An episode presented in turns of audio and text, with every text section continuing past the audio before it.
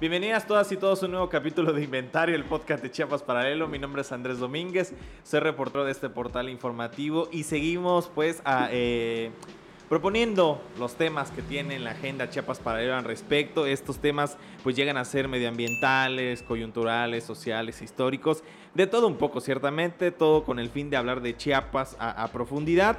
Y pues eh, recordarles que este podcast se puede ver y escuchar, se puede ver a través de www.youtube.com .com, diagonal Chiapas Paralelo TV y se puede escuchar en Spotify, en Apple Podcast, en Google Podcast, en Amazon Music y en cualquier plataforma de podcast. Ustedes ponen inventario o Chiapas Paralelo y seguramente ahí les vamos a salir.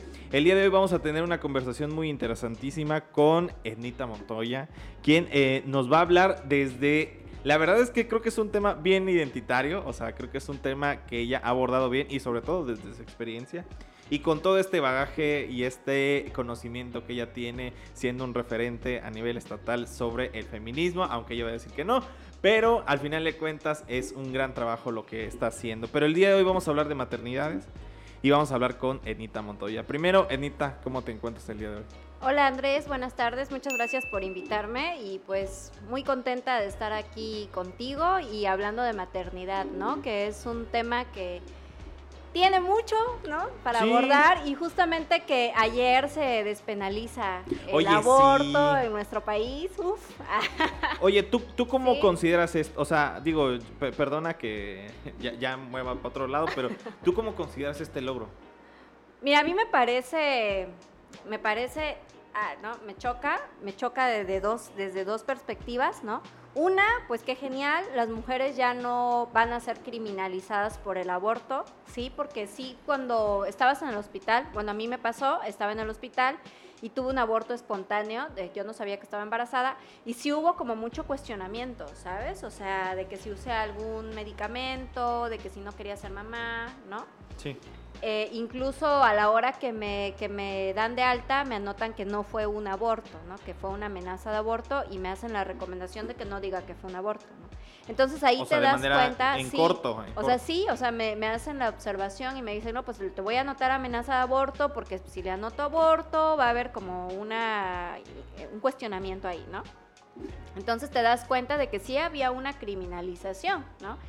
Y de eso te estoy hablando, no sé, hace 13 años, ¿sí? Entonces, en ese sentido a mí la verdad me parece magnífico. Yo estoy a favor de, las leyes, de la igualdad formal, creo que es necesaria, ¿no?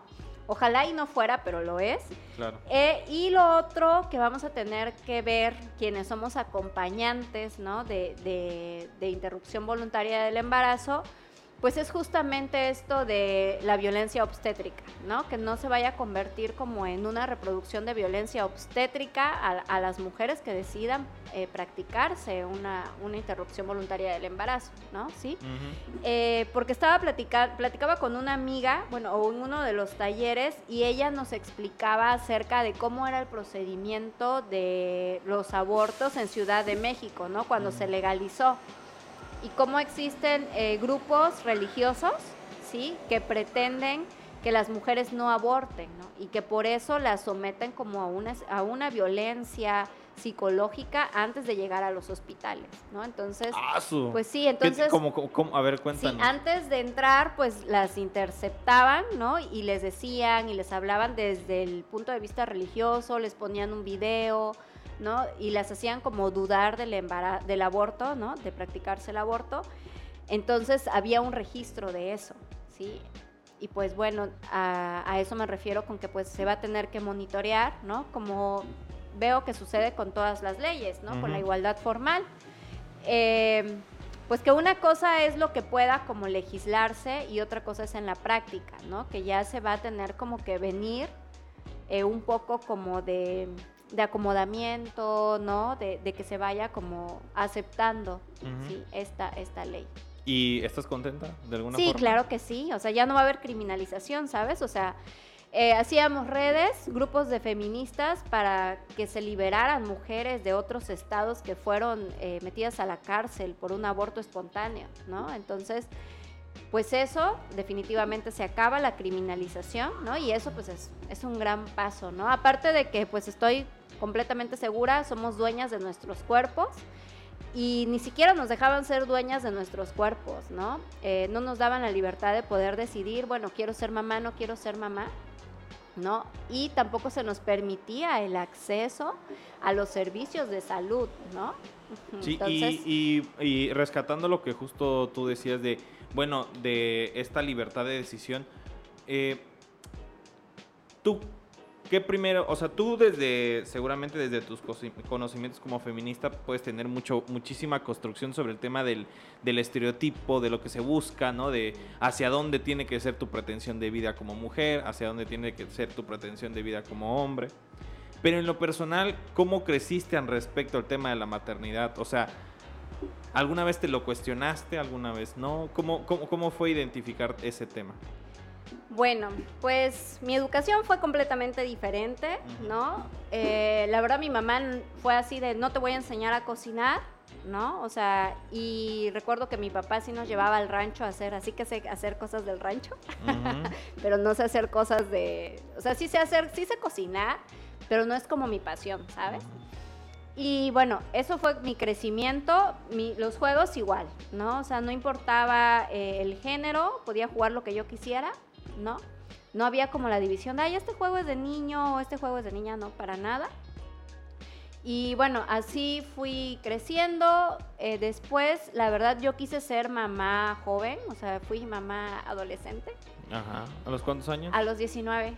A los 19 años fui mamá, ¿no? Y sí, yo tenía la concepción de, bueno, sí quiero ser mamá, ¿sabes? Y quiero ser mamá joven porque quiero que mi hija pues crezca y yo siga siendo joven y pues tenga mucha energía para ella, ¿no? Entonces, dentro de este constructo sí fue como de, ah, bueno, sí, voy a decidir ser mamá, ¿no? Y pues sí fui mamá por primera vez. Y después, pues ya tuve otra hija, ¿no? Soy mamá de dos niñas y ellas se llevan 8 años de edad. Una tiene 19 años y la otra tiene 11 años. Y pues sí fue, como sí fue decidida mi maternidad, la verdad la disfruté mucho. No significa que no es cansada, porque la maternidad sí es bastante cansada, o sea, sí se necesita como cierto nivel de conciencia, ¿no? Para saber que haya, porque hay actividades que abandonas, ¿no? Y en mi caso, como estaba consciente, sí era como de, ah, bueno, pues no voy a hacer esto porque necesito que ellas puedan hacer esto, ¿no? Y eso les ha enseñado mucho a, mis hijas a ser independientes, ¿sí? Entonces ellas ya tienen como su propia ruta de vida, ¿no? Y se identifican así, ¿no? Como, como mujeres independientes, como mujeres autónomas. Eh, pues mi hija mayor ya se fue a vivir sola, ¿no? Y para mí fue así como que, ay, un super logro, ¿no? Y sí existió como mucho de, ay, qué mala madre, ah, te van, o sea, se fue porque de seguro vive mal contigo, ¿no? O sea, sí hubo como mucho cuestionamiento y yo fue así como de, no, o sea, para mí fue magnífico que se vaya, ¿sabes? Porque creo que lo que no nos enseñan mucho es a vivir solas, ¿no? En el caso de las mujeres. No sé si con los hombres pase lo mismo, a nosotras sí nos pasa y eso hace que de pronto tengamos la idea de tener que vivir en pareja o tener que irnos a vivir con alguien o no saber dormir solas, ¿no? En nuestro espacio. Entonces, para mí, cuando mi hija me dijo, pues me quiero vivir sola, pues magnífico, ¿no? O sea, y pues magnífico, y si en algún momento quieres volver, pues igual magnífico, ¿no? O sea, siempre eh, he procurado como de que sepan, ¿sí? Que respeto las decisiones que tomen y que pues voy a estar ahí para ellas y las he apoyado. Claro, como un tipo de dependencia forzada, por decirlo así, como un tipo de... Las mujeres no pueden estar solas, sí tienen que estar eh, con alguien más. O sea, ¿y tú qué piensas al respecto de eso? Porque al final de cuentas es justo lo que nos está llevando, digo, un poquito más adelante, pero es de que tenemos la idea de que, bueno, al menos, no, no tenemos la idea, es una realidad, ¿no? De que sí existen cierto tipo de matrimonios y tienen sus altos, sus bajos, y tienen cierto tipo de contratos o acuerdos establecidos de los cuales se rompen. Y me pasa con mi vecina, la verdad. Este, mi vecina es una gran personaje, eh, creo que tiene muchísimas cualidades, pero es como de, justo pasó por algo que en lo personal creo que sí es como muy cañón. Y ella como que dice, pues bueno, no tengo nada más que hacer. O sea, como que se acopla a la idea de que, bueno, es su papá porque ella tiene dos hijos. Es su papá y pues ni modo. O sea, aquí tiene que vivir y yo le tengo que servir. Literalmente. No por eso no lo digo de que es un imaginario, es una realidad. ¿Tú qué piensas al respecto? Pues mira, se me hace como algo... Es como un engranaje perfecto, ¿no? Que se tiene que construir. En este caso yo creo, bueno, como mi hija ya tiene como esta, este conocimiento de qué es vivir sola, ¿no? De que a ella le gusta mucho vivir sola, ¿no? Tiene su espacio. Eso también te permite como no buscar, ¿sabes? A, cualquier persona para que te acompañe, ¿no? Que sí te permite identificar, ¿no? Creo que sí la educación que nos dan acerca de la libertad, bueno, a mí me pasó, o sea, mi papá y mi mamá siempre me dejaron ser libre de cómo vestirme, de a los lugares a los cuales ir, o sea, siempre me dieron mucho la libertad. Entonces sí identificas cuando alguien llega y te dice, no, no puedes hacer esto, ¿no? Y sí te quitas de ahí. Entonces creo que justamente esta educación que nos den desde antes sí nos va a permitir, ¿no? Una. Y otra, creo que la autonomía económica es muy importante, ¿no? Y el hecho de vivir sola, eh, a, las adolescentes, a, las mujeres adultas jóvenes que vivan solas, pues les va a permitir tener el control de su dinero, ¿no? Tener la autonomía económica que se necesita y eso también va a permitir que no se queden en una relación violenta más adelante, ¿no? Porque sí es cierto, o sea, no es que las mujeres quieran quedarse tampoco en, en relaciones violentas, pero sí existía, o no sé cuánto no existe en este momento, eh, la educación de que pues tienes que depender de alguien, ¿no? Y, no dotarte de herramientas para poder vivir sola, para poder salir adelante sola, ¿no? Entonces, sí existe, mira, cómo es tan delicado, ¿no? El hecho de que a veces podamos tener una pareja que sea tan atenta con nosotras, ¿no? Que nos lleve a todas partes, que nos compre el garrafón, que nos haga esto, y nos vuelve dependientes sin que nos demos cuenta, ¿no? Y entonces eso hace eh, pues que más adelante o conforme pasa el tiempo, si ves una conducta que no te gusta, es así como, híjole, ¿y ahora cómo le voy a hacer para adaptar en mi vida, ¿no? Eh, este nuevo sistema en donde él no está, ¿sí? Que no tiene tanto que ver siempre solo con el dinero, ¿no? Porque sí he conocido como mujeres que trabajan fuera también, ¿no? Tienen ingresos, autonomía económica y aún así ¿no? Deciden quedarse en las relaciones porque sí. existe este constructo de dependencia. Sí, y no solamente económico, también inclusive lo emocional, que es un tema ahí bien intenso. Oye, lo platicábamos y yo me lo platico porque inclusive yo podría decir que mucho de lo que tiene que ver con lo que yo quiero para mi vida, creo que siempre, o inclusive lo de la paternidad en este aspecto de tener un hijo, siempre he pensado que depende mucho de la persona que tengo enfrente. Y en lo personal creo que sí ha sido un poco complejo y lo hemos platicado, ¿no? O sea, e, es un poco complejo encontrar una persona que tú creas que... que haces ese match, no sé. Creo que inclusive te podría decir que... Hay que pensar que creo que estas nuevas generaciones les está costando mucho llegar al matrimonio, ¿no? O sea, les está gustando, les está costando mucho llegar inclusive a ser padres. ¿Por qué crees que las relaciones se han complejizado o no? ¿O tú cómo ves esta perspectiva de encontrar una persona que te apoye de la misma forma con un fin que es tener un hijo o una hija? Bueno, a ver. no me digas. Mira, es que es bastante complicado, ¿no? O sea, a mí me pasó, digamos, con, con, el papá biológico de mis hijas, no teníamos como que los mismos ideales para educar, ¿no? Y eso sí genera este, bastante, bastante fricción, ¿no? Entonces, creo que las relaciones se han complejizado por el hecho de mm, como tener miedo al compromiso, ¿no? Muchas veces, bueno, he observado que se habla, ¿no? De que, ay, no es que vivir sola como que es muy difícil. Pero fíjate que una vez que vives sola, o sea, ya lo difícil es convivir con alguien más, ¿no? Entonces, creo que existe como esto de sí volverse egoísta y ya no querer como abrirse, ¿no? A, como ya no querer abrirse al, al, no, pues sí voy a ceder tantito, ¿no? platicaba con una amiga el hecho de que, bueno, ¿cómo me ha servido a mí? ¿No? Bueno, está bien, pienso y valoro, ¿no? Esto trastoca mi esencia. sí, ¿no? Como para, para qué sí puede ceder y qué no puede ceder. Claro. ¿No?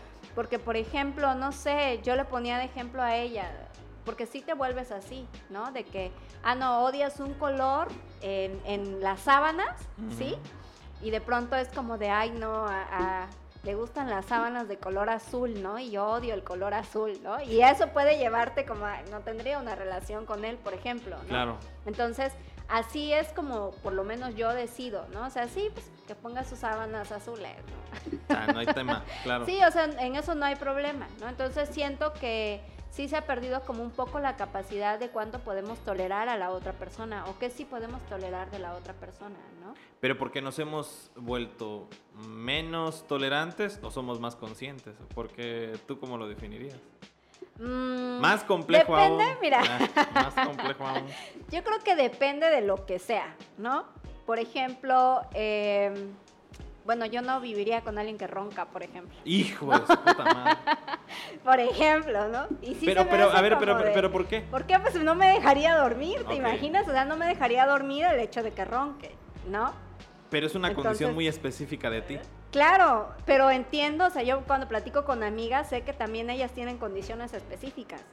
Entonces, eso cuáles? sí a ver, cuéntame. Como por ejemplo el color de las sábanas, es cierto. ¿no? El color de las sábanas, los gases, por ejemplo, también.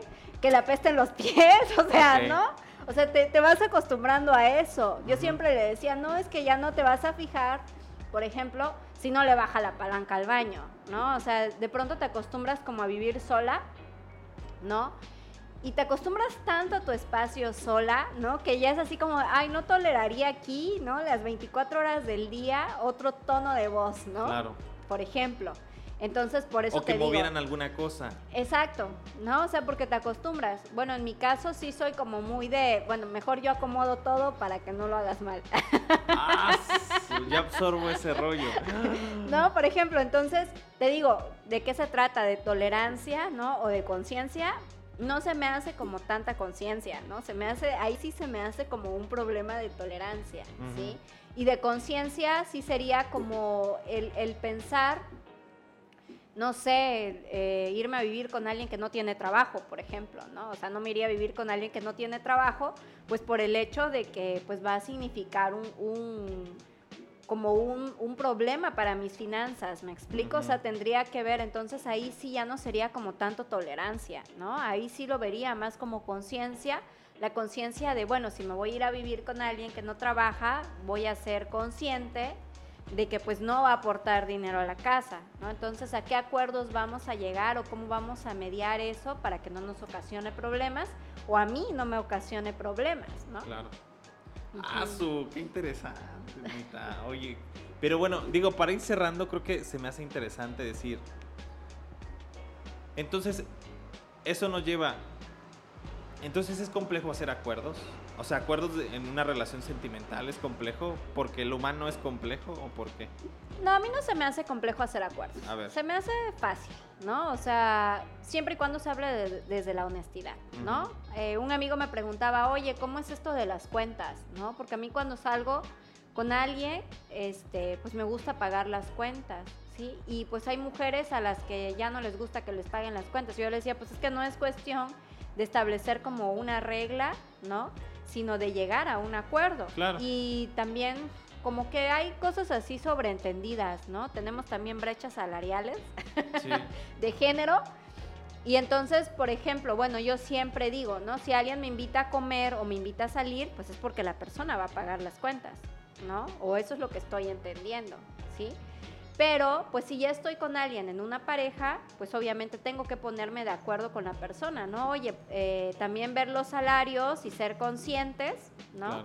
De la administración del dinero, porque finalmente ya vives con alguien, ¿no? Y, y todo, las finanzas pues van a ir juntos y van a ir en la construcción de algo, ¿no? Entonces sí decir, ¿qué te parece si salimos, no sé, una vez a la quincena a un lugar caro, por ejemplo, y dividimos la cuenta? ¿O qué te parece si salimos una vez a la semana y cada uno paga, paga, paga la cuenta de ambos, ¿no? Esta vez pagas tú, la otra vez pago yo, ¿no? Claro. Ajá, entonces los acuerdos, la verdad, a mí no se me hacen como difíciles, ¿no? Ok. Yo sí me acuerdo, digo, para ir terminando este capítulo, que qué buen capítulo, por cierto. Eh, sí me dio una gran lección una amiga feminista también, ¿no? Que me mencionó una vez, yo la había invitado a una actividad en la universidad, es esta hace muchísimo tiempo, y yo me acuerdo que le dije, yo te pago tu taxi. Y ella me dijo, me dio una gran lección hasta el día de hoy, y ella me dijo, no, no, no, no, no, porque esos 50 pesos representan más para ti que lo que representa más para mí. Entonces yo dije, ah, eso sí es cierto. ¿Por qué? Porque me, y me dio una explicación ahí de que pues a mí me cuesta mucho más generar dinero siendo estudiante que ella ya siendo trabajadora. Y dije, ah, sí es cierto. Y a partir de ahí lo he visto, ¿no? Entonces, ¿te parece si hacemos un primer corte, queridísima Ednita? Y pues nos seguimos eh, en esta bonita conversación.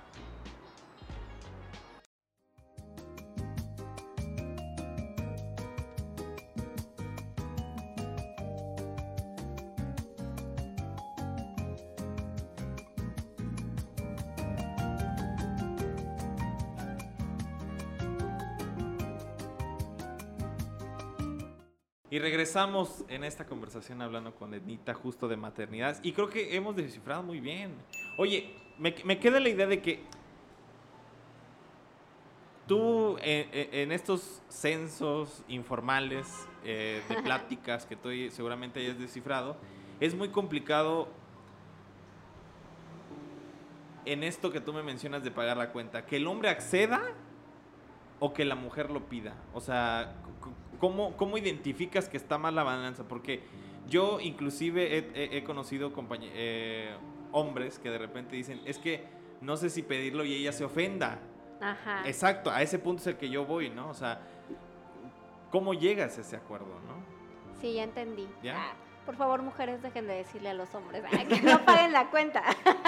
sí, porque les genera, o sea, sí realmente, por ejemplo, a veces tengo amigos cómo empiezas a establecer también tus filtros y cómo empiezas como a saber con quién compartes, ¿no? Porque tengo amigos que de pronto salimos y vamos y pues yo me quedo parada, cuando hay una puerta pues yo me quedo parada y espero que abran la puerta, ¿no? Y a mí dicen, pues es que eres feminista y yo, ¿y qué tiene que ver la cortesía con el feminismo? ¿No? O sea, son dos cosas distintas. Claro. Entonces sí se me hacen como detalles bonitos, ¿no? A mí, el hecho de que me abran la puerta, jalen la silla para que te sientes cuando llegas a un lugar a comer, ¿no?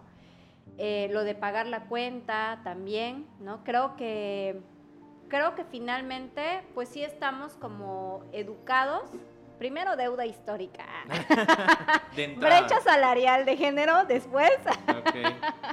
Entonces, pues sí están educados como para, bueno, ustedes son los proveedores, ¿no? Ustedes son los que, y te digo, también depende de cómo se establezca, ¿no? Por ejemplo, en mi caso, pues a mí me gusta mucho salir sola, puedo salir sola, puedo salir con amigas, puedo salir con un chavo, ¿no? Eh, entonces, cuando alguien te invita a salir, yo entiendo que la invitación a salir es porque pues va a pagar la salida, ¿sabes? Porque me está sacando de mi zona de confort, ¿Sí me explico? O sea, cuando a mí alguien me invita a salir es como de, mm, bueno, pues voy a tener que ajustar mis tiempos, ¿no? Pues soy mamá autónoma, por ejemplo.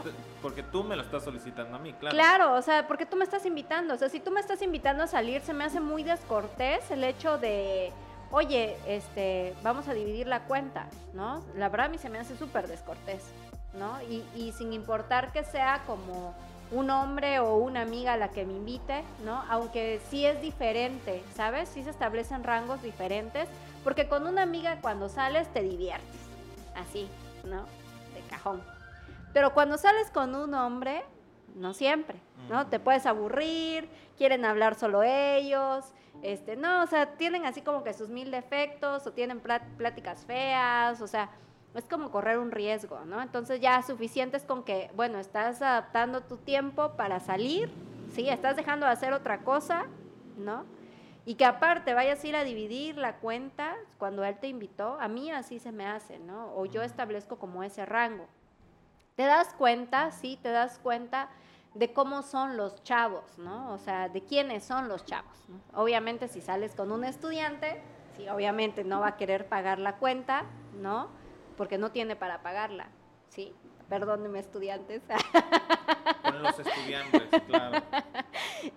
Pero ya están becados, así que la beca para pagar cuentas de la salida. Claro. Y este, y pues también depende de la edad, ¿no? O sea, si te das cuenta. Yo me he dado cuenta de ha cambiado como el, tipo de hombres con el que salgo, ¿no? O sea, si te das cuenta cuando son serios, si te das cuenta de cómo te tratan, ¿sabes? O sea, el hecho, el gesto de que te abran una puerta, por ejemplo, o cómo te escriben los mensajes, también de eso te das cuenta, ¿no? O sea, de cuando una persona es seria.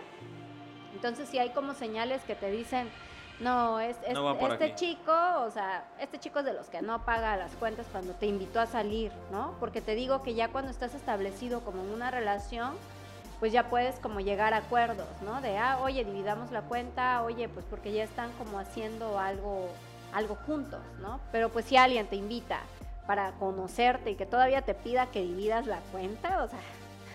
Claro. Luego te sabes por qué son solteros, pues, ¿no? Eso. Y bueno, y, qué te parece si nos centramos a un tema que a mí también se me hace muy importante y que alguna vez eh, también, eh, creo que en una, fue en una conferencia que me mencionaban esto, ¿no? La diferenciación de la preocupación, ¿no?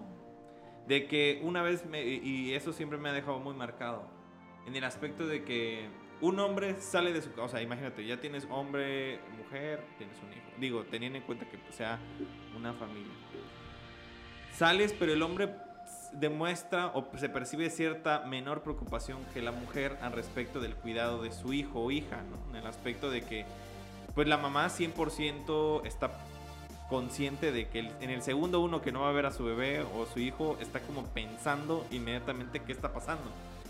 Y he conocido a hombres que literalmente no viven tanto ese, ese tema de la preocupación y a mí se me hizo bien interesante, ¿no? Y ahí me dijeron, desde aquí puedes ver eh, una, un crecimiento diferenciado, una preocupación diferenciada, ¿no? ¿Por qué? Porque los hombres, no sé si culturalmente podríamos decirlo, o, qué es lo que haya pasado, pero sí demuestran o se puede percibir cierta menor preocupación en, en los cuidados, ¿no? Esta diferenciación de los cuidados. ¿Tú qué piensas al respecto? No anden con esos vatos. ¿Tú qué piensas al respecto? Mira, eh, sí, sí es cierto, o sea, sí, sí existe una preocupación, mm, no sé si es realmente genérica, creo que las mujeres sí tendemos como más a tener la preocupación que los hombres, en mayor medida, pero no creo que sea eh, determinante de las mujeres, ¿sabes? Porque, por ejemplo, yo tengo amigos, papás autónomos, ¿no? y pues son papás autónomos, o sea, solo ellos van a tener la preocupación y sí los he visto preocupados, ¿no? O sea, sí de pronto tengo amigos, papás autónomos con los que salimos y ya están así de, ah, oye, es que pues me tengo que ir así ya a media comida porque pasó algo con su hija o hijo, o oye, pues nada más tengo una hora porque pues tengo este compromiso con mi hija o hijo, ¿no? Entonces, no sabría en este momento si asumirlo como algo genérico, ¿no? Creo que sí hay estadísticamente eh, mayor número de las mujeres que nos preocupamos más por nuestras hijas o hijos, justamente por esta educación cultural, ¿no? De que las mujeres somos las responsables del cuidado, ¿no? Entonces, como nosotras somos las que nos embarazamos, se tiene la idea de que nosotras somos las que cuidamos, ¿no?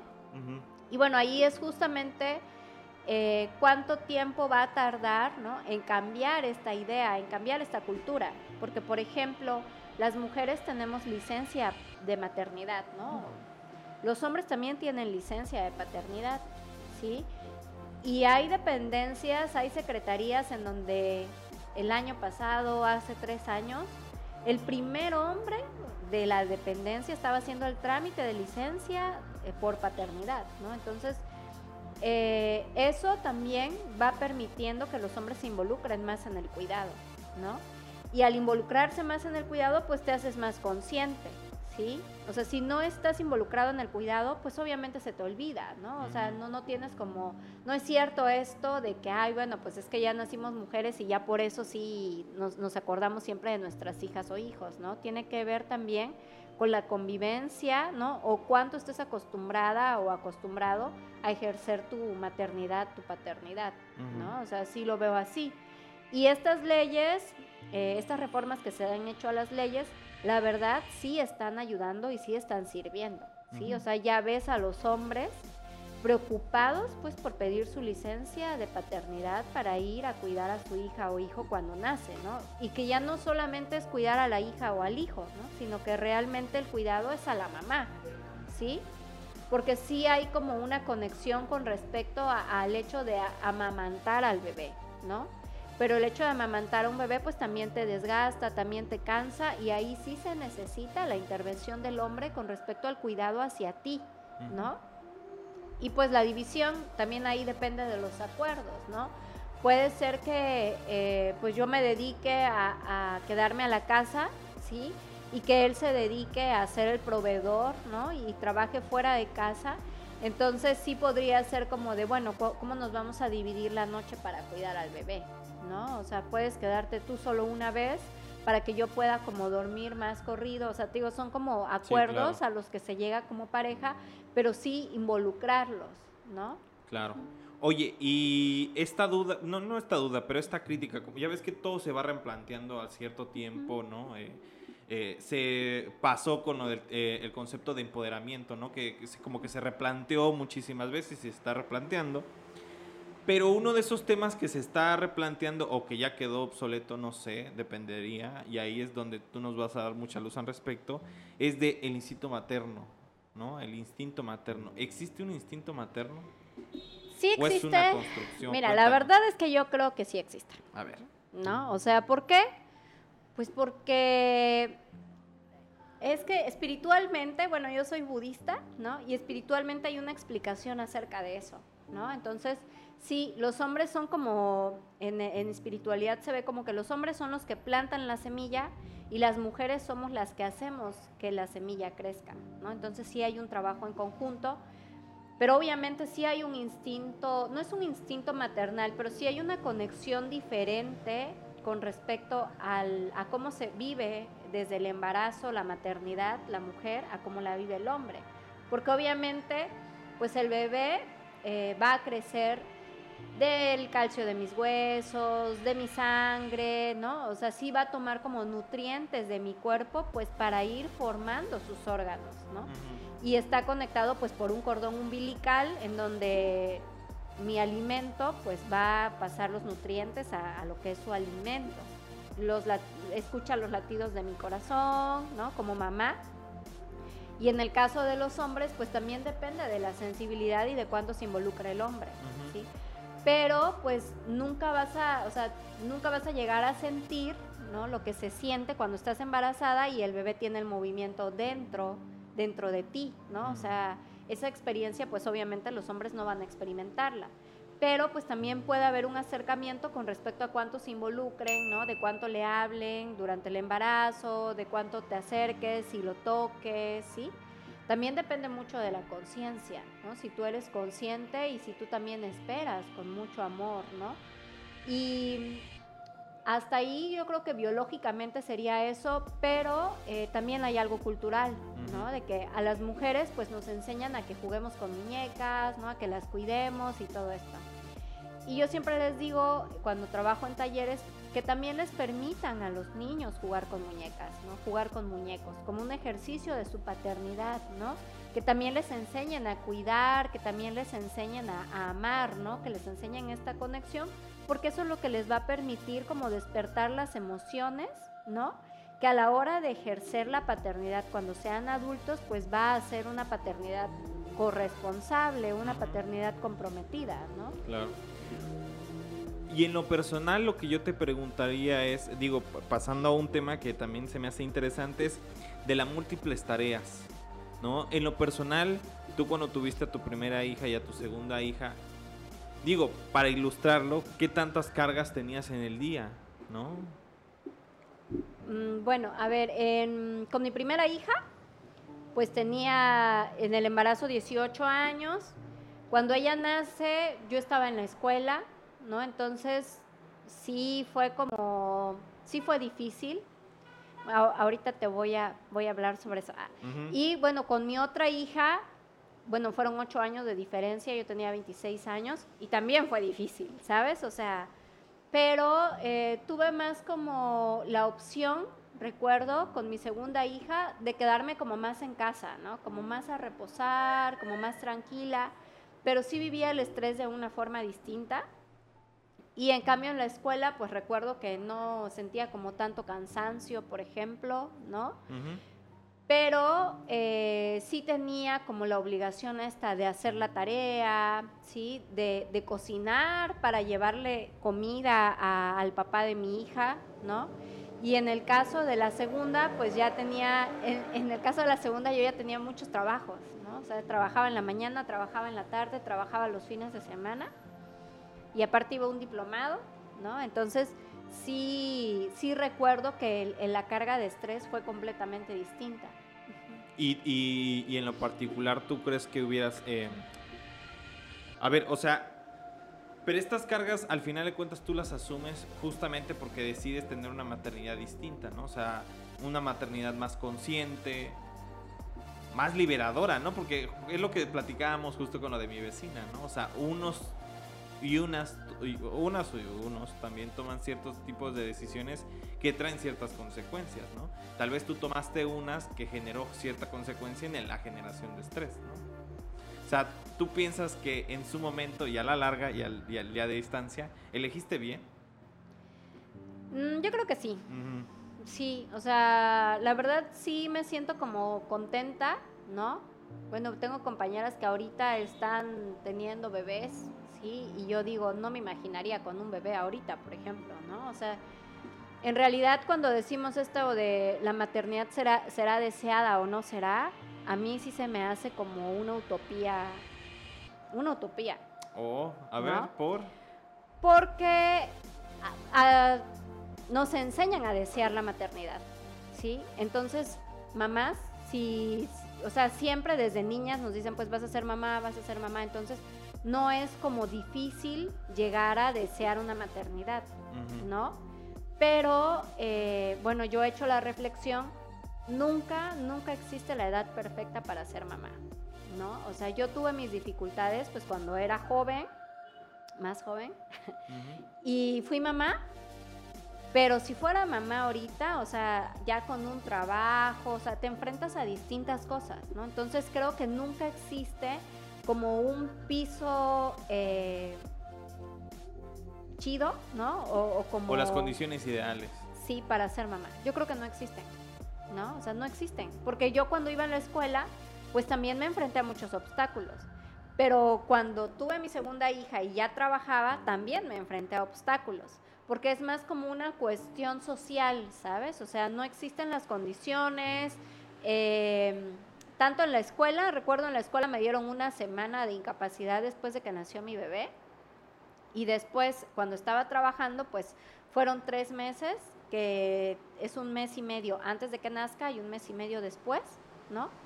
Y tú te das cuenta y dices, mes y medio, o sea, sí, claro. ¿no? Mes y medio son 45 días. El puerperio, o sea, 45 días te dan a ti para que estés reposando y el puerperio son 40 días y el puerperio, pues es, son estos 40 días que sirven para darte cuenta si tienes alguna complicación. O sea, es lo obligado que debe de tener una persona de reposo, ¿no? Entonces después de eso te quedas cinco días más y ya te vas a trabajar y ya dejas a tu bebé, ¿no? O sea, te digo, no existen las condiciones.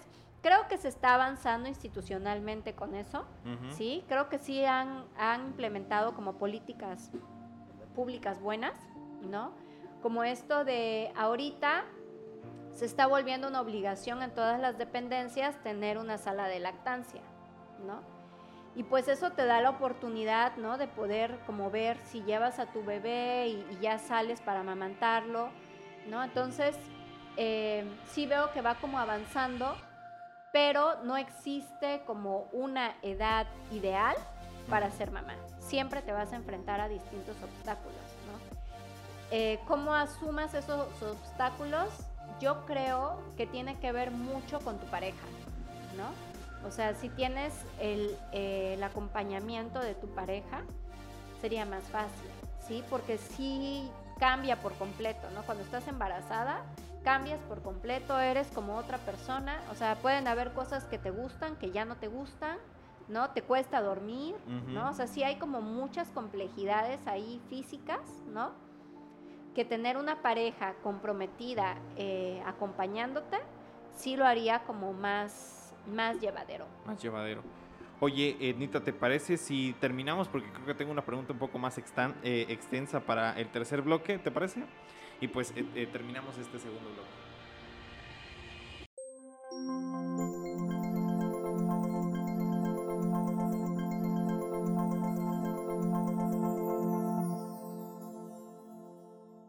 Y regresamos en esta última parte hablando con Ednita de casi una terapia para todos y todas respecto a qué es lo que vamos a decidir en nuestro futuro, nuestro pasado, cómo, cómo, lo, cómo lo hemos descifrado.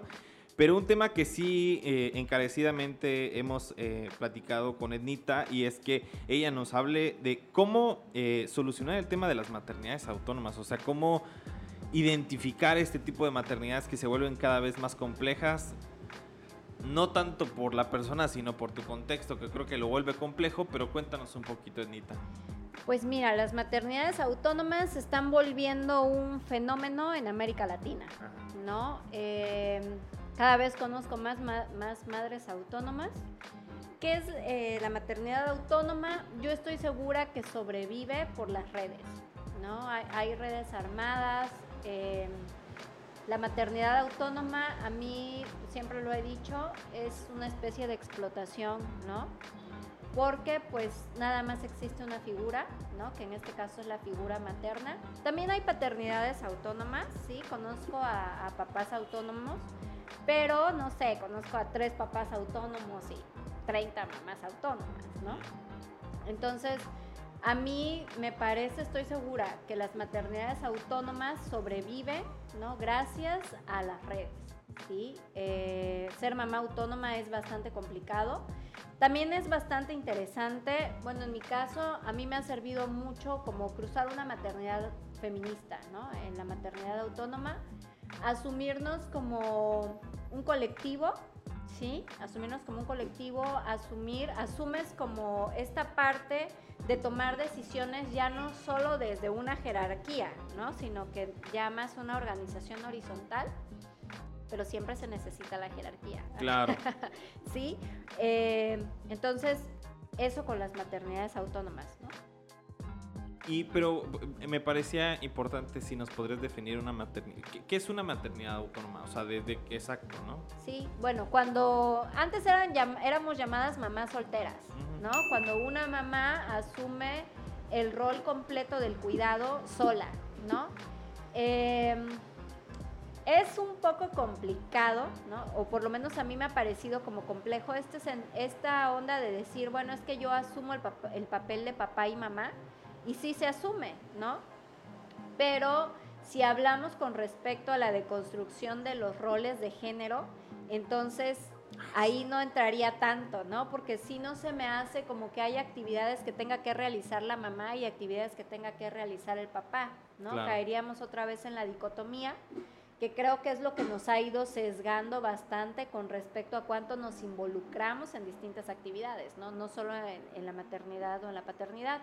Entonces la maternidad autónoma sería eso, ¿no? Sería el cuidado ¿no? de las hijas o los hijos a cargo de una sola persona. Y que, bueno, o sea, y, yo te lo digo desde mi experiencia, mi mamá fue, eh, eh, como tú dices, en su tiempo maternidad, eh, no, este, madre soltera, ahora como tú bien dices, maternidad autónoma.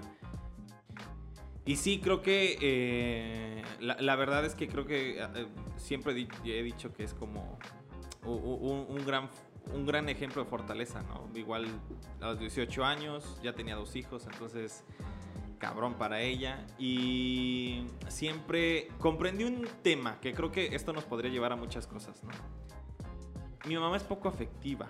¿no? Siempre he identificado que mi mamá es poco afectiva. He identificado es porque mis abuelos no le enseñaron a ser afectiva de entrada, ¿no? Tampoco tenían mucho tiempo, creo que eh, eh, el tema de que pues había que sobrevivir de algo, entonces mis abuelos eran eh, pues eran de otros municipios, vinieron a la capital, pues se instalaron y pues pagar todo, volver a hacerlo, entonces es como complicado. Eso de entrada.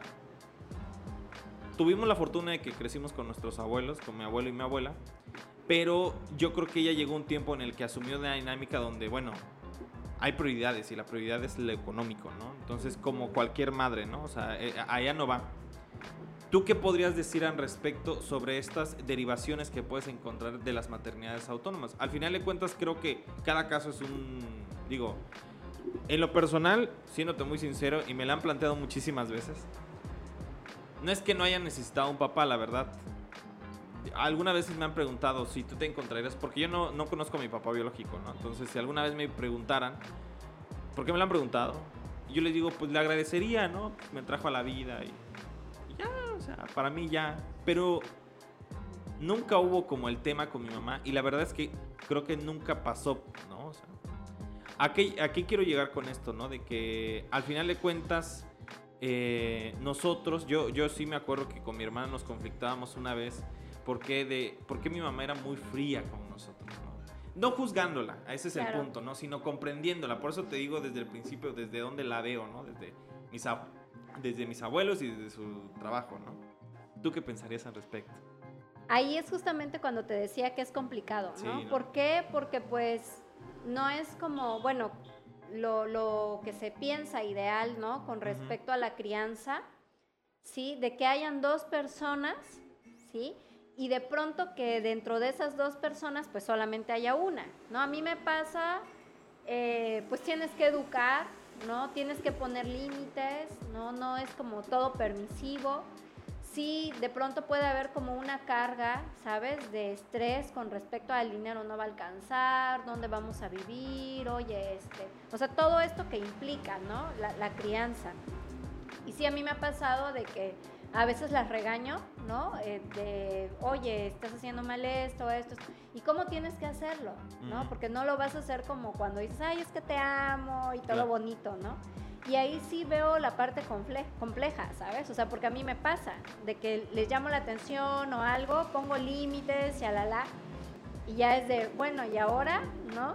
O sea, porque por lo menos sí veo en mi casa, con mis papás, eh, pues tengo a mi papá y a mi mamá, y si es como de, pues uno es cariñoso, pero el otro no tanto, el otro es cariñoso, pero la otra no tanto, o sea, como que se van turnando. Claro. Pero en el caso de las maternidades autónomas, o sea, la única persona que pone límites es una, ¿no?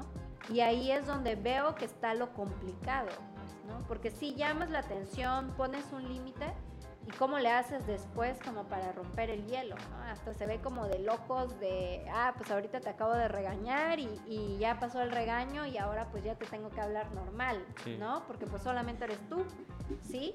Y lo otro es que eh, pues nadie más asume ese papel, si te das cuenta, ¿no? O sea, sí existe como esto de tener que poner límites, enseñar valores, las reglas, la administración del dinero, aparte tengo que salir a trabajar, o sea, entonces a mí sí se me hace bastante complicado para una mamá autónoma cómo hacerle para equilibrar todo eso.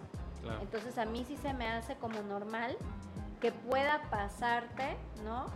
El hecho de que estés tan estresada que ya te olvides o pases por alto, ¿no? O digas, ay, ¿es en serio? O sea, ¿quieres que me siente a platicar contigo una hora? ¿No? Si en esa hora tengo que planchar, tengo que lavar, este, porque es el único tiempo que tengo, ¿no? En mi caso sí me pasa, ¿no? O sea, llego del trabajo y pues tengo que cumplir las actividades de, pues de, de una de mis hijas.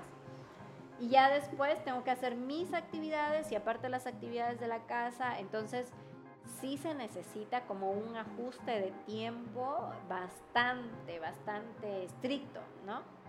Entonces a mí sí me parece normal que a una mamá autónoma le pase, ¿no? Sentirse rebasada por el estrés, ¿sí? Porque la crianza no es sencilla, ¿no? Y, sobre todo cuando asumes el dinero, el, dinero tú sola, ¿no? O sea, ¿de, dónde va a salir? O sea, si comen, ¿no? O sea, van a la escuela. Sobre todo esto de los memes de inicio de ciclo escolar, ¿no? El inicio de ciclo escolar es real, ¿no? O sea, compras uniformes, compras zapatos, haces como un recuento, libretas, sí. ¿no? Sí. O sea, es una. Perdón que te interrumpa, pero yo me acuerdo que sí, mi mamá en un momento no lo comprendíamos como adolescentes rebeldes que éramos con mi hermana. Pero nosotros nos conflictuamos, porque ya ves el, ego de hermanos, ¿no? De que de repente decía, pero ¿por qué te está comprando a ti primero y luego a mí? Pero, o sea, lo veo a la distancia y digo, qué genia era mi mamá. O sea, la verdad, qué genia. En el aspecto de que siempre nos compraba lo que quería, pero siempre nos daba como un tiempo, ¿no? O sea, no te lo puedo comprar ahorita, pero te lo compro en un mes. Y, güey, yo hasta ahorita le digo a mi mamá, no sé cómo chingado lo hizo, la neta. Pero ahí es cuando, o sea, digo, yo a la distancia ya lo comprendo. En su momento decía que, o sea, que sí lo necesitaba alguna cosa, aunque fuera lo que sea, ¿no? Pero cómo es, es eh, o sea, y al final de cuentas, si no tenemos este proceso reflexivo, porque la vida también es muy efímera, es muy, o sea, tú también juegas un rol, digo, yo creo porque creo que he sido privilegiado en el tema del tiempo, ¿no? De que sí eh, he estudiado cierto tipo de cosas, me he dado como cuenta, he llegado a reflexionarlo, ¿no? Pero yo te combinaría, ¿qué, ¿qué, te parece? Digo, para ir cerrando ya el capítulo, querida Ednita, de darnos tips. O sea, que, que, tú, digo que podría ser muy, muy, muy interesante darnos algunos tips, pues para asumir maternidades autónomas, porque al final de cuentas, pareciera que para nosotros es sencillo, ¿no? Pero como siempre hemos dicho, y seguramente tú lo dices, no hay que solamente ver la ciudad, hay que ver hacia las comunidades y hacia afuera del pueblo, ¿no?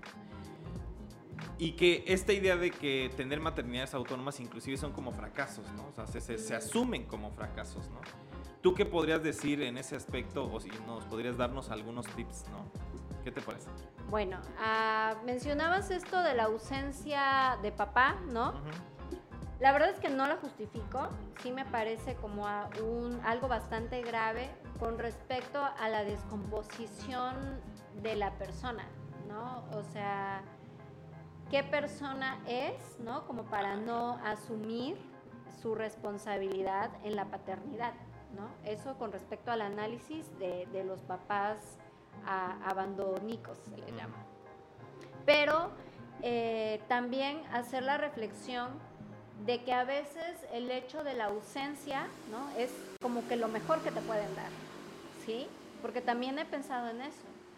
Eh, como el hecho de que a veces no esté te es más funcional que el hecho de que esté, ¿sí? Porque puede significar, bueno, no puede significar, significa inestabilidad, ¿no? En una figura que está, que no está, que está cuando quiere, eh, de ahí, por ejemplo, deriva la violencia vicaria, ¿no? El hecho de querer controlar más a la mamá a partir de los hijos, las hijas, ¿no? Entonces, la ausencia a veces puede ser mejor incluso, ¿no? Que esta presencia como de entrar y salir, ¿no? Y lo otro, eh, a mí me funciona mucho y me parece buena idea involucrar en todo a las hijas e hijos, ¿no? En mi caso a mis hijas decirles, siempre les he dicho, ¿no? O sea, somos nosotras, ¿no? Y nosotras nos apoyamos entre nosotras y debemos de estar para nosotras, ¿no? Entonces, no hay nadie más, ¿sí? Y entonces eso hace que tengamos que cuidarnos, ¿no? Porque si te pasa algo a ti, eh, quien vamos a verte somos tu hermana y yo, por ejemplo, ¿no? Si, te pasa, si me pasa algo a mí, o sea, quienes tienen que verme son ustedes, O tal vez ni siquiera puedan hacerlo pues porque son más chicas, ¿no? Entonces sí tener claro de que somos como un, un círculo nosotras y a mí me ha servido involucrarlas, ¿no? Involucrarlas en, ¿saben qué? O sea, estoy haciendo esto, ¿no? A mí cuando me llegan ofertas de trabajo fue de, miren, me llegó esta oferta de trabajo. Yo veo estas ventajas para nosotras, pero también veo estas desventajas para nosotras, ¿no? Eh, también involucrarlas en los gastos, ¿no? O sea, mis gastos, nuestros ingresos son estos y tenemos que comprar esto, esto, esto, o sea, en este momento nos queda esto, ¿no? Por ejemplo, para celebrar tu cumpleaños podemos hacer esto, ¿no? Eh, para regalos de Santa Claus podemos hacer esto. ¿No? O, justamente, bueno, a mí también me ha pasado esto de que me piden algo caro y es como de, mira, en este momento no puedo comprarlo, pero te lo voy a comprar, ¿no? Y sí comprarlo. Entonces, involucrar a tus hijas, hijos en tus actividades, en tus dinámicas, en tus decisiones, informarles, sí hace que se fortalezca el círculo, ¿sabes? Y sí les enseña a reflexionar, ¿no? Y a ser conscientes. Sí, a mí me pasa, eh, pues mi hija mayor sabe administrar muy bien su dinero. Eh, mi hija menor eh, vende como cositas, ¿no? Y tiene como un ingreso y a mí me pareció magnífico que ahorita inicio de clases me dices que quiero una lapicera. Y yo, bueno, está bien, digo, ¿qué lapicera viste? Y me dice, no, quiero una lapicera pero pues estoy ahorrando para que yo me la compre porque me la quiero comprar yo, ¿no? Entonces, para mí esos son como ejercicios importantes de cómo va a reflejarse cuando sean adultas, ¿no? Las, pequeñas decisiones, desde el hecho de cuando llegas a un lugar, a la llevas a comer, a mí me gusta de pronto, bueno, tenemos como acuerdos de, bueno, vamos a salir determinados, determinado número a determinados lugares y cuando lleguemos, bueno, decide qué quieres comer, ¿no? porque tomar decisiones de cómo se van a vestir, de lo que van a comer, o sea, les da una independencia increíble, ¿sí? Que muchas veces como que las subestimamos, las menospreciamos y les decimos, no, tú tienes que comer esto por esto, ¿no? Es mejor enseñarles la conciencia, ¿no? Tienes que tomar agua, tienes que lavarte los dientes por esto, o sea, llegar a acuerdos, ¿sí? Para que después surja la conciencia, para que ya sepan que lo van a hacer pues por un bienestar propio, ¿no? Pues Anita, ¿qué te parece si hacemos una reflexión final? Inclusive para mí fue muy chido. Creo que es algo que nunca había dicho. No, o sea, nunca había dicho públicamente. Ya lo había dicho eh, en otros espacios con otras personas. Que yo sigo diciendo que es mi superheroína así cabrón.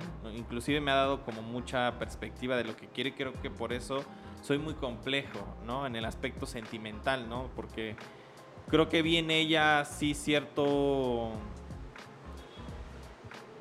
cierta, cierto coraje, cierta fortaleza, pero sobre todo cierta madurez. En un momento en el que ni ella creo que lo veo venir, ¿no?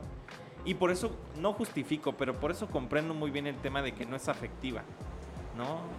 Y que sé, y, y justo cuando me fui a vivir solo, es muy interesante porque ella fue la primera apuntadísima a decir, vamos a pintar esto. O sea, y yo vi que ahí demostraba estos, como se le dice en psicología, en estos actos de amor, ¿no? O sea, eh, eh, estas formas de demostrar el amor más allá de lo que, de, de, estas formas tradicionalistas, pero que sí se me ha hecho un muy buen ejemplo, ¿no? Y, no sé, una, una chingona, mi mamá. Pero bueno, seguramente tú también. Oye, Ednita, ¿qué te parece si cerramos con una reflexión final? Porque ya se nos fue una hora, por cierto. Súper rápido. sí, sí. Pues mira, pasa con las maternidades autónomas que también nos vemos inmersas dentro de estigmas, prejuicios machistas, ¿no? A mí también me pasó el hecho de que si no pones como esta fortaleza, ¿no? Sí existe como muchas propuestas de los hombres, ¿no? Porque existe como este prejuicio de, ah, pues es mujer, tiene hijos, ¿no? Ya tiene vida sexual activa y no tiene pareja, ¿no? Entonces necesita a alguien con quien tener vida sexual activa, ¿sí? Y eso hace que te hagan como muchas propuestas y te das cuenta que el hecho de tener como un carácter fuerte, ¿no? Como ser muy, muy cerrada y muy así reacia, eh, pues te, evita mucho este tipo de problemas, ¿no? Entonces, me parece que, eh, bueno, las maternidades autónomas nos movemos justamente entre estos prejuicios y estos estigmas, ¿no? y cuántos sí podemos caer. Bueno, yo siempre lo digo, por favor, que nada de esto, de lo que está pasando, cuando me está pasando algo que tiene que ver con un sistema patriarcal, se robe mi ternura, ¿no? O sea, sí apelar a mi ternura, sí a, apelar a ser cariñosa, a ser amorosa. Entonces, de ahí iría como un poco esta reflexión, ¿no? O sea, siempre apelar a que no se nos acabe la ternura, a que no se nos acabe el amor dentro de todas estas dinámicas que sí nos envuelven de pronto, ¿no? En, volver a estar enojadas, en, desconectar de nuestras emociones, ¿sí? Y pues bueno, muchas gracias por, compartir tu experiencia de vida que no la habías compartido, comentas, ¿no? Eh, eh, abiertamente en público. y creo sí eh, el hecho de que siento que tu mamá no sea como cariñosa, ¿no? No significa que no quiera el cariño, Ah, ¿no? claro. Muchas veces también creo, bueno, a mí me ha pasado, es difícil, no sé cuál sea tu relación con ella, pero mi hija mayor, o sea, de pronto le costaba como mucho abrirse de cómo se estaba sintiendo, ¿no? De lo que sentía por mí. Y a mí también me costaba como abrirme de, de lo que yo estaba sintiendo. Entonces creo que acercarte a, tu mamá, ¿no? En este caso al público que tenga una mamá autónoma así, ¿no? Y sí decirle, oye, estás haciendo bien esto o no lo estás haciendo bien, porque como mamá autónoma sí tienes como la gran carga, ¿no? De, de querer ser una super mamá y de que no les falte nada y de que no les faltes tú, ¿no? Pero sí priorizas mucho la parte económica, pues porque de eso se come, ¿no? Claro. Entonces, en ese sentido, creo sí es importante establecer eh, la comunicación y decirle, oye, mamá, me parece que has sido una excelente mamá, ¿no? O sea, eh, lo único eh, quisiera como, y hablar desde el corazón y decirle, ¿no? ¿Cómo te sientes tú como hijo?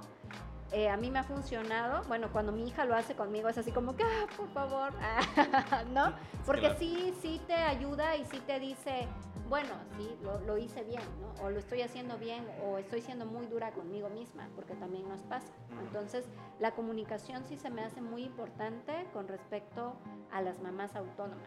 Excelente, Nita. Eh, ¿Te parece si nos regalas alguna red social para que la gente te busque o alguien que esté escuchando esto y quiere saber un poquito más te pueda buscar?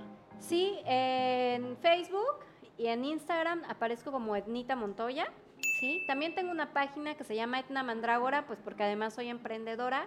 Entonces, en cualquiera de esas redes sociales pueden, pueden encontrarme. Que por cierto, digo, para terminar, y inclusive puede ser un clip aparte, ¿cómo va el stand-up? Ah, También hago stand-up. Ahorita está como un poquito pausadas las presentaciones, pero pues cuando tenga show, pues ya te avisaré para que nos vayas a visitar. Excelente, Nita. Pues te agradecemos mucho y agradezco infinitamente. Oye, qué bonito capítulo. La verdad es que chido. Cerramos muy chido. Eh, eh, pues nada, recordarles que mi nombre es Andrés Domínguez, que soy reportero de este portal informativo y que este capítulo no hubiera sido posible sin la ayuda de Jimena Conex y Paula López, quienes nos ayudaron infinitamente a realizar este podcast. También recordarles que este podcast se puede ver y escuchar, se puede ver a través de www.youtube.com diagonal Paralelo TV y se puede escuchar en Spotify, en Apple Podcasts, en Google Podcasts, en Amazon Music y en cualquier plataforma de podcast. Ustedes ponen inventario o Chiapas o Chiapas Paralelo y les saldremos. Así que muchas gracias y nos vemos en la siguiente conversación.